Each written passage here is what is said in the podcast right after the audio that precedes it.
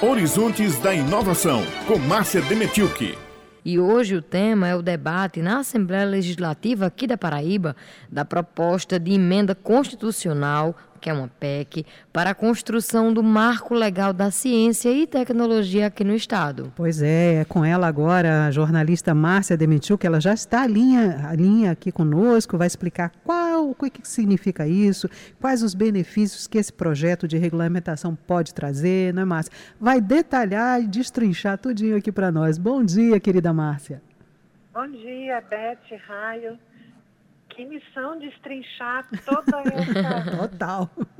Toda essa uh, reunião que teve ontem, todos os debates, porque foram muito importantes e bastante complexos, mas vejam só, foi uma agenda importantíssima cumprida ontem para o fortalecimento do sistema de ciência e tecnologia e inovação na Paraíba a Assembleia Legislativa realizou uma sessão pública para discutir essa proposta de emenda constitucional enviada pelo governo do estado da Paraíba para adotar o estado de um arcabouço legal para a área de ciência e tecnologia.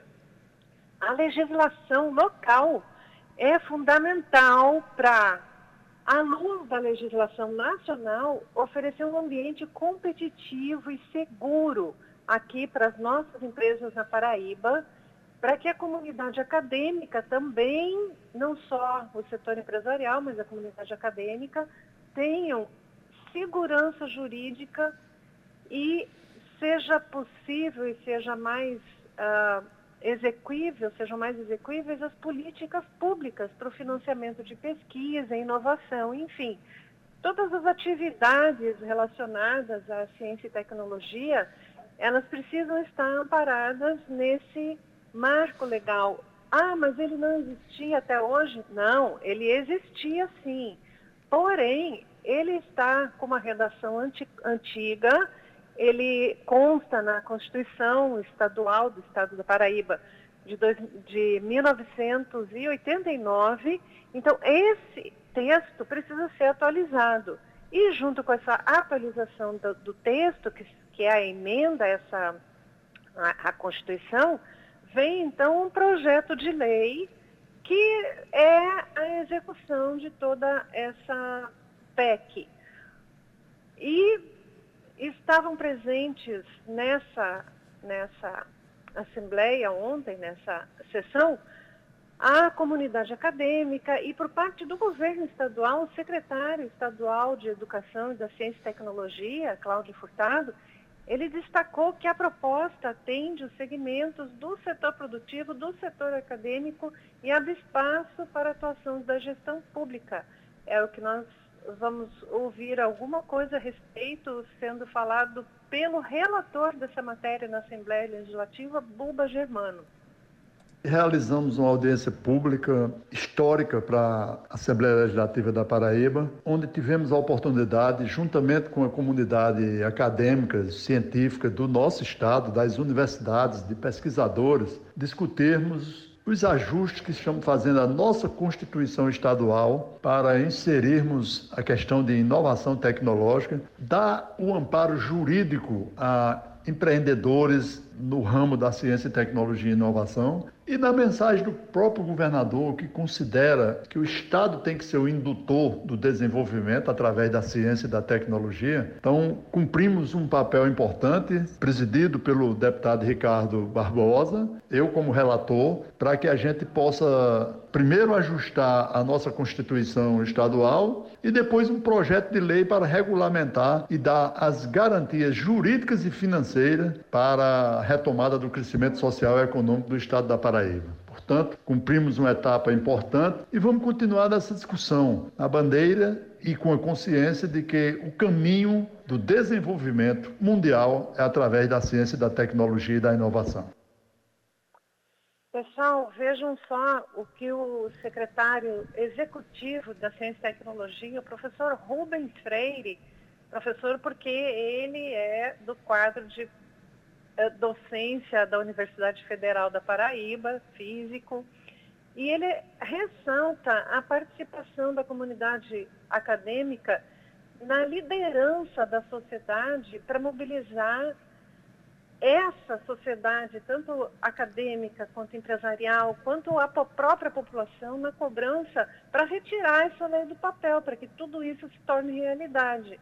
Então, a sociedade precisa participar desse processo.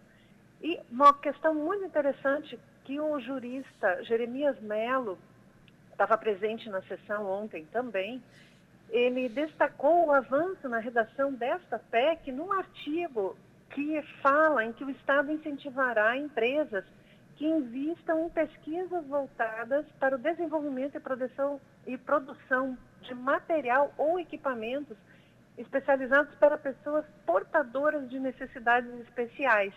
Então aí temos esse mais essa, essa, esse fator de inclusão aqui na, na PEC e tem outras, outros artigos importantes nesse, nessa legislação.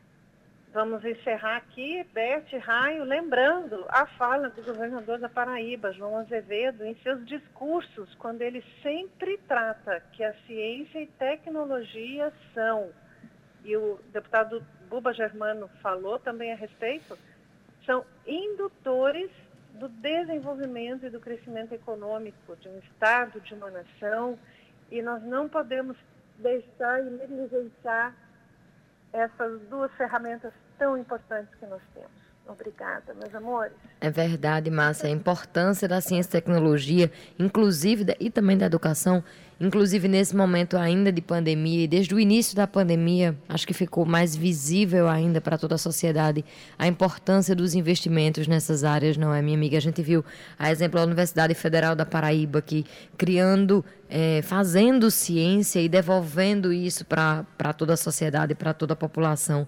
E foi incrível poder assistir isso, mesmo que dentro de uma pandemia, ver toda uma juventude é, criando, fazendo ciência, se preocupando é, com os, a problematização atual, né? E dentro dos seus laboratórios pensando em soluções para isso. Isso foi incrível, isso é incrível de se assistir e perceber o governo do estado da Paraíba sensível a essa temática e priorizando os investimentos nessa área é realmente muito satisfatório. Nós temos uma massa crítica aqui no estado formada, muito capacitada e muito com uma energia muito grande para executar muitos projetos, vários projetos, vários deles a gente traz aqui para o ouvinte da Rádio Tabajara. E nós vemos também, por parte do governo estadual, essa, esse favorecimento para essa, essa temática. Então, há um ambiente favorável em todos os sentidos, tanto na produção acadêmica, quanto no, nos investimentos que são feitos pelo setor empresarial e também agora o governo chegando com a sua parte, reformulando a legislação. Vida longa, ciência e tecnologia.